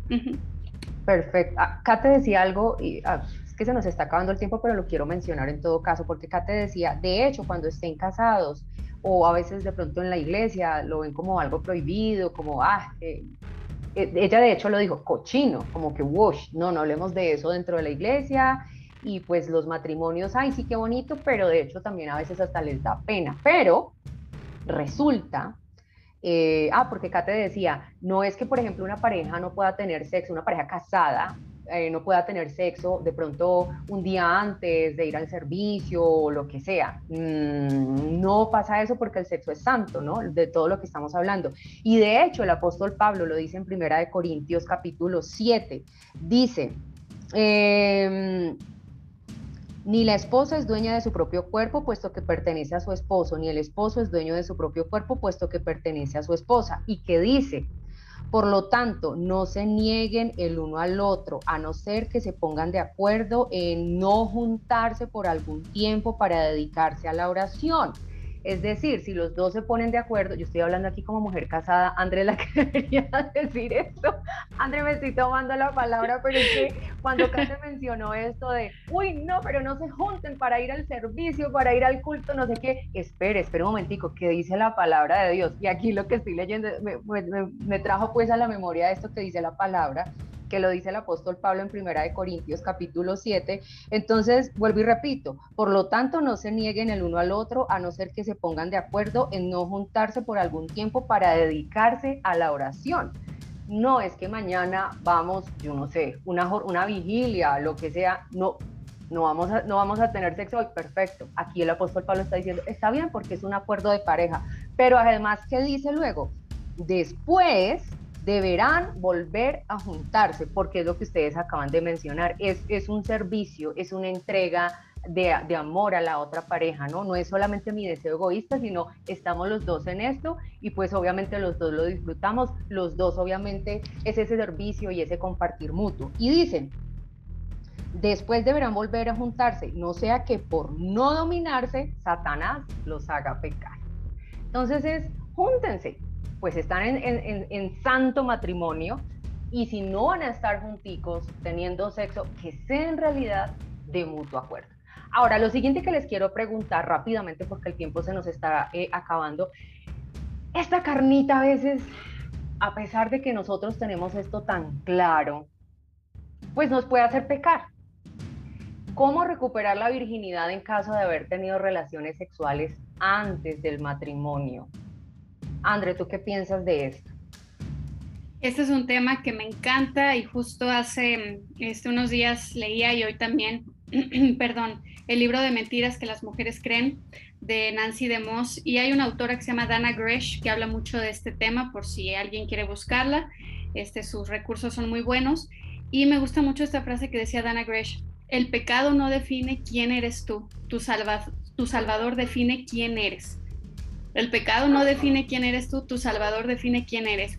Muchas veces, em, pues nosotros vamos a cometer errores, vamos a caer en pecado y este tema de la sexualidad es algo que se puede volver un peso tan grande, tan vergonzoso para las personas que han tenido relaciones sexuales antes del matrimonio y que llegan a la iglesia, que conocen de Dios y entienden el peso de su pecado y realmente es algo que se puede volver tan vergonzoso y tan triste. Pero déjenme decirles que eh, aunque físicamente nos entregamos y eso no va a cambiar, o sea, habrán consecuencias que enfrentar, porque sí se tienen que enfrentar consecuencias del pecado, pero la vergüenza, la ignorancia, la tristeza pueden ser llevadas delante de Dios y Él no rechaza a quien lo busca de corazón. Dice la palabra en primera de Juan 1.9. Si confesamos nuestros pecados, Él es fiel y justo para perdonarnos los pecados y limpiarnos de nuestra maldad. Busca a Dios, cree que su diseño es bueno, confía en su perdón y camina con Él. Él hace todo nuevo. Realmente eh, el que tú hayas tropezado, el que hayas caído, el que hayamos caído en diferentes pecados, no nos hace que Dios nos rechace eh, por la eternidad si es que nosotros venimos delante de Él con humildad, con arrepentimiento y fe, creyendo que realmente Él restaura y Él hace todo nuevo. Aunque tengamos que enfrentar consecuencias, realmente acerquémonos, acerquémonos confiadamente y busquemos su perdón, porque Él restaura todo y Él lo pone todo nuevamente en el orden glorioso en el que Él lo ha diseñado, para que podamos disfrutar en el matrimonio plenamente con el gozo eh, que es el poder vivir la sexualidad en el orden, en el diseño de Dios y que no carguemos con esa vergüenza eh, en el matrimonio con nuestro esposo, con nuestra esposa, que realmente podamos disfrutarlo y ser libres de vivirlo como Él lo ha diseñado porque es algo bueno. Eso puedo compartir yo. Pau, Kate, ¿ustedes qué piensan desde, desde su punto de vista de, mujer, de mujeres solteras? ¿Cómo recuperar nuevamente la virginidad de la que se habla de hecho hoy en día en medio de todo este boom de disfrute que solo hay una vida, solo una vida hay, goce. Kate Pau. Pues eh, me tomaré la palabra. Eh, yo creo que el tema de si una persona ya ha tenido relaciones sexuales antes del matrimonio, siento que la fe va a ser la única fortaleza por la que se va a poder eh, sostener esta persona, sea hombre o sea mujer porque pueden existir frustraciones, es decir, nuestro cuerpo, nuestra biología tiene deseos y cuando este tipo de cosas ocurren, eh, solamente la gracia de Dios nos va a poder ayudar, que es inmerecida y nos la da a absolutamente todos. Entonces, eh, si la persona se entrega completamente a Dios y decide decirle sí, a seguirlo, creo que lo más importante es que tenga a la fe como su pilar fundamental. Mateo 26, 41 eh, nos dice que estén alertas y oren para que no caigan en la tentación. El espíritu está dispuesto, pero el cuerpo es débil. O sea, aquí nos está afirmando, oye, ten cuidado porque es que tu cuerpo es débil. es débil. Exacto. Exacto. Entonces, eh, equivocarnos sí puede pasar, incluso amplía un poco más la pregunta para que los oyentes también la puedan ampliar más. Incluso en el noviazgo, este tipo de cosas ocurren. Las personas caen en la tentación porque están sentados viendo una película y algo pasa, porque están, qué sé yo, muchas situaciones que se pueden presentar en la cotidianidad. Por eso es importante recordar lo que nos dice Mateo, oye, estén alertas todo el tiempo, porque el enemigo está buscando, acechando todo el tiempo. Entonces, tengan mucho cuidado, pero además de esto, eh, tengan en cuenta que existe la fe, que existe la gracia de Dios, que todos la merecemos, que nadie está exento de esto y por lo tanto eh, Dios puede restaurar cualquier persona. Entonces yo creo que esto es lo que yo tengo para decir. Kate, ¿tú qué piensas o qué tienes para complementar respecto a lo que dice Pau? Yo le diría, suelta tu pasado y entrega tu corazón a Jesús. Mi historia favorita sobre todas las historias de la Biblia es la de la mujer encontrada en adulterio y siento que habla tanto a mi vida y es tan fuerte como llegan y, esta mujer fue hallada en pecado sexual, sí, lo generalizamos, pero la traen a los pies de Jesús buscando eh, juzgamiento, señalamiento, la muerte. Para ella era lo que las personas querían, pero la traen a los pies de Jesús y, sabes, él hace algo que me mata porque ignora toda la palabrería. Entonces Dios está diciendo como suelta tu pasado, ignora las voces de los que están a tu lado, porque la gente siempre va a recordar más tus errores que tus triunfos. Es loco, pero así es van a ver aquellos que te digan, oye, pero tú pecaste, ¿cómo vas a hablar de santidad? Oye, pero tú caíste, ¿cómo vas a hablar de guardar tu corazón? Oye, pero tú te equivocaste, ¿cómo puedes salir a dar testimonio? Creo que antes, y este es un tema que hemos hablado mucho con Vane, antes, cuando tú ya has tocado ese fondo, tienes incluso hasta mucha más autoridad para poder hablar sobre temas de los cuales tú ya fuiste hasta ese fondo. Entonces, suelta ese pasado Jesús no está escuchando las voces de las personas hacia tu, a tu alrededor, no está escuchando a quienes te señalan, Él te está viendo solamente a ti. Él llega y la ve y hace que todos se vayan, ya sabemos la eh, frase típica, el que esté libre de pecado, que tire la primera piedra. Eso sí, recuerda que siempre, en algún momento, una u otra persona cayó en esa tentación, no eres la única. Somos, como decía Pau, somos seres biológicos a los que las hormonas a veces se le arrebatan incluso alguno de tus señaladores tal vez cayó. Entonces, en ese momento cuando se van y queda ese momento sagrado, que es mi parte favorita, donde se ve esta mujer que ha pecado sexualmente, ve a Jesús, se miran a los ojos y él le dice, ¿y dónde están los que te acusaban? Y ella le dice, no están ya tú te los llevaste. Jesús ya se llevó tus acusaciones, ya se llevó tu pecado, ya se llevó tu pasado, esos momentos que te causaron dolor, Él ya se los llevó. Cualquier comentario, cualquier eh, cosa que te denigraba, que te uh eso, acusación, cualquier cosa que a ti se te hacía perder tu valía como persona, como persona casta, como persona pura, todo eso Dios ya se lo llevó. Y Él te mira a ti y te dice, yo no te condeno, ya no te voy a condenar, yo nunca te voy a condenar. Yo te amo tanto que te doy algo nuevo, decía André. Dios hace todo nuevo. Y en el momento en que tú entiendas esa realidad, no importa cuál haya sido tu pasado sexual, puedes venir de cualquier contexto, Dios extiende sus brazos de amor y Él te dice, hoy yo no te condeno. Si estás dispuesto a dar el paso y entregarme tu corazón y soltar eso que pasó y no pecar más, porque es súper específico, dice Betty, no peques más. Si estás dispuesto a hacer eso, yo voy a renovar incluso tu sexualidad. Y Dios no solo renueva la sexualidad del corazón, hay testimonios incluso de que Él ha renovado la, virginidad física. Y es loco, pero lo ha hecho para que podamos entender no importa cuál sea nuestro, nuestro contexto, Él está allí para decirnos yo lo puedo hacer nuevo.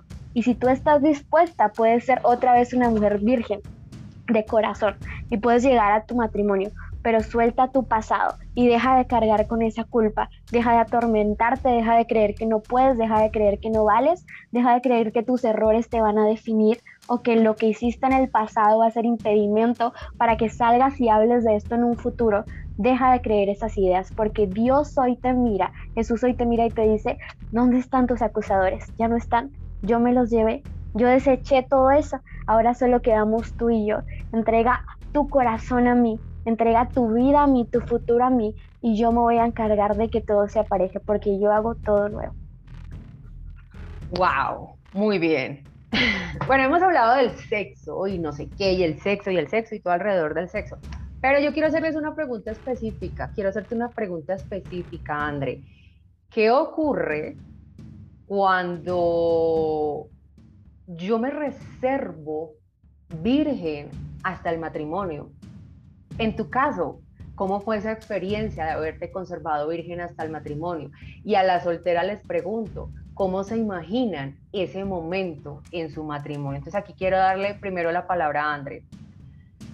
¿Qué significó? ¿Cómo, fue tu experiencia en realidad de, de decir, llegué al matrimonio así? Bueno, realmente el que uno pueda es, llegar al matrimonio virgen es una experiencia de obediencia, a Dios, de estar caminando en el orden glorioso establecido por Dios. Y eso siempre es bueno. Pero yo hablo desde la experiencia de alguien que fue restaurada, porque yo realmente en mi corazón creo que yo llegué con una virginidad restaurada, pero lamentablemente eh, pues yo tuve la experiencia de no haberme guardado hasta el matrimonio. Entonces yo estaba esperando hasta esta pregunta para revelar el gran misterio. Lo mejor de todo te voy a decir que, que Kate dijo, tus acusadores ya se fueron, o sea... Exactamente. Muy bueno, muy bueno. mujer, yo me llevé tus acusaciones. Total.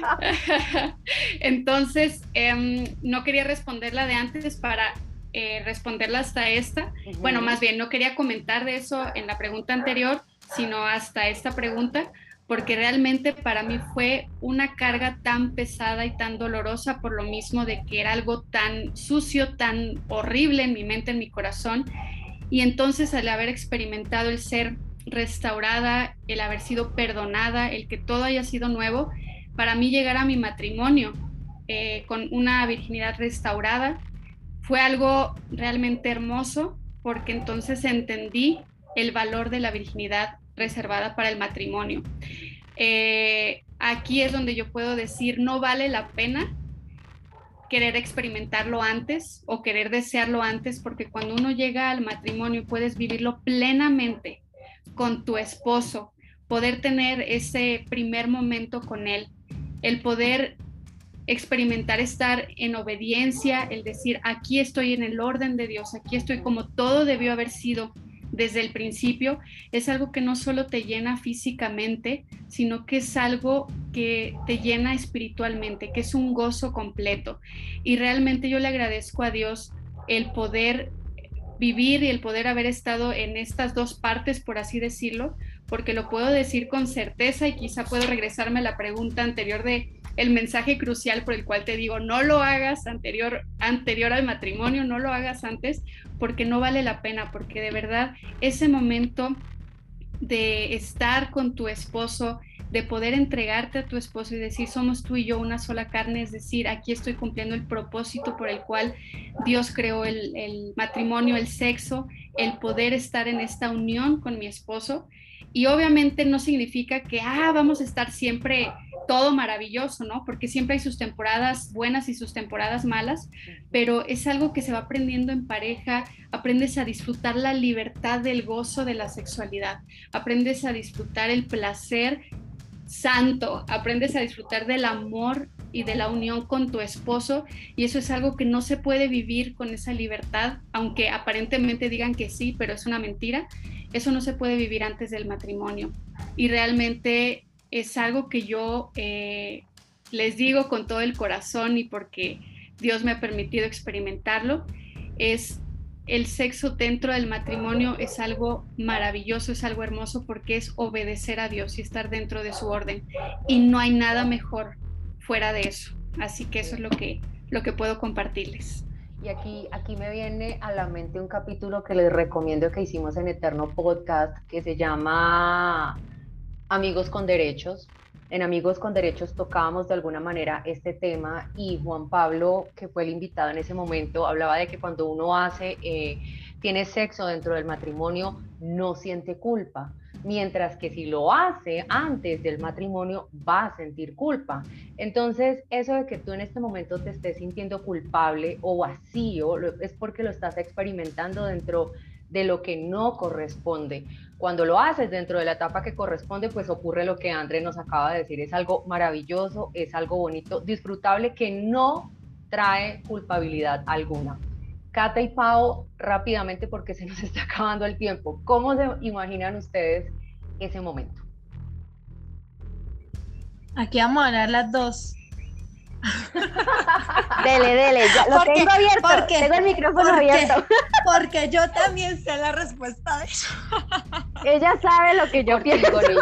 Digo que se nos está acabando el tiempo. Este, este tema es, es, tan bonito y tan nutrido de, por todo el punto de vista de la palabra, de nosotras, dentro de lo que hemos, hemos vivido, que se nos puede ir mucho tiempo, pero se nos está acabando, niñas. Entonces, rápidamente, ¿cómo se imagina en ese momento? Yo em, no me lo imagino.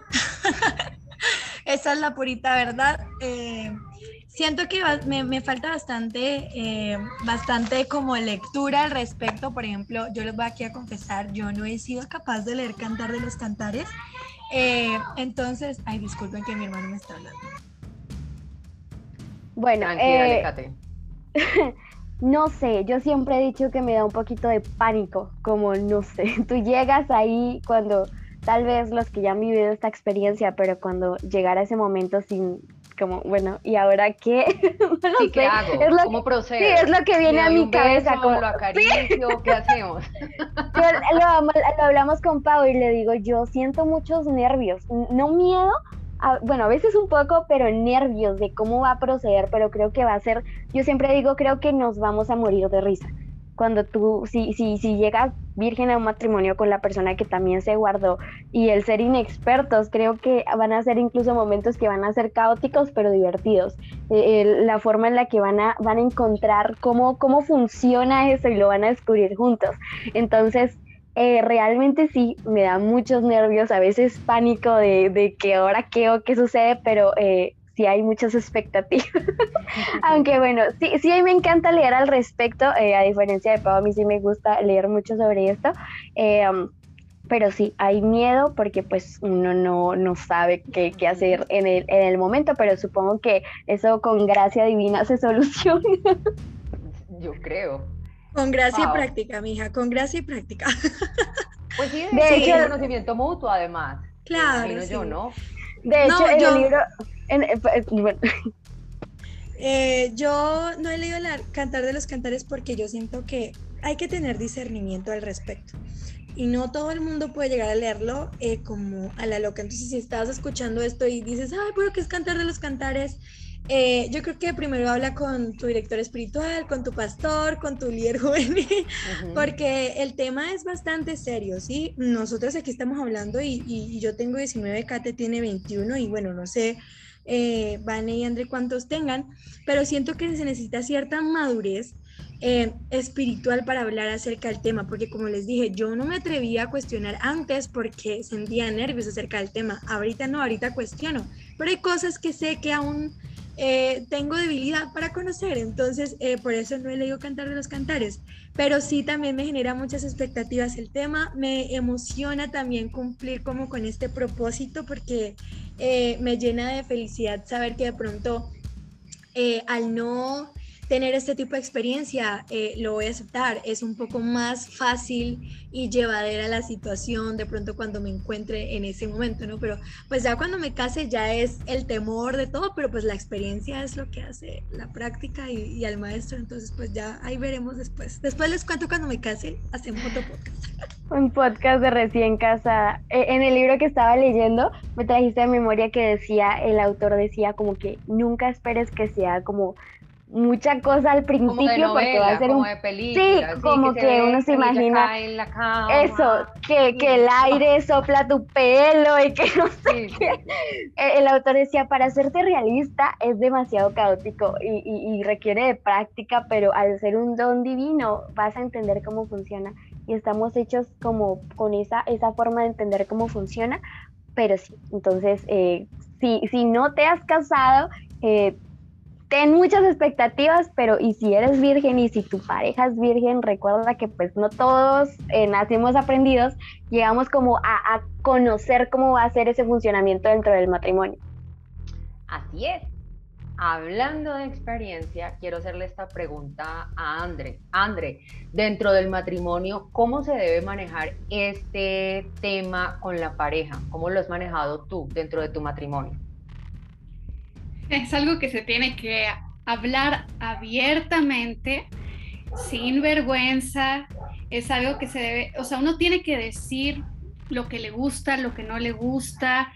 Como bien hablaban, el cuerpo que Dios nos dio es un cuerpo que también está diseñado en donde podemos tener placer, ¿no? Entonces es bueno que hablemos de que, bueno, esto sí me gusta, esto no me gusta, esto me hace sentir cómodo, esto no.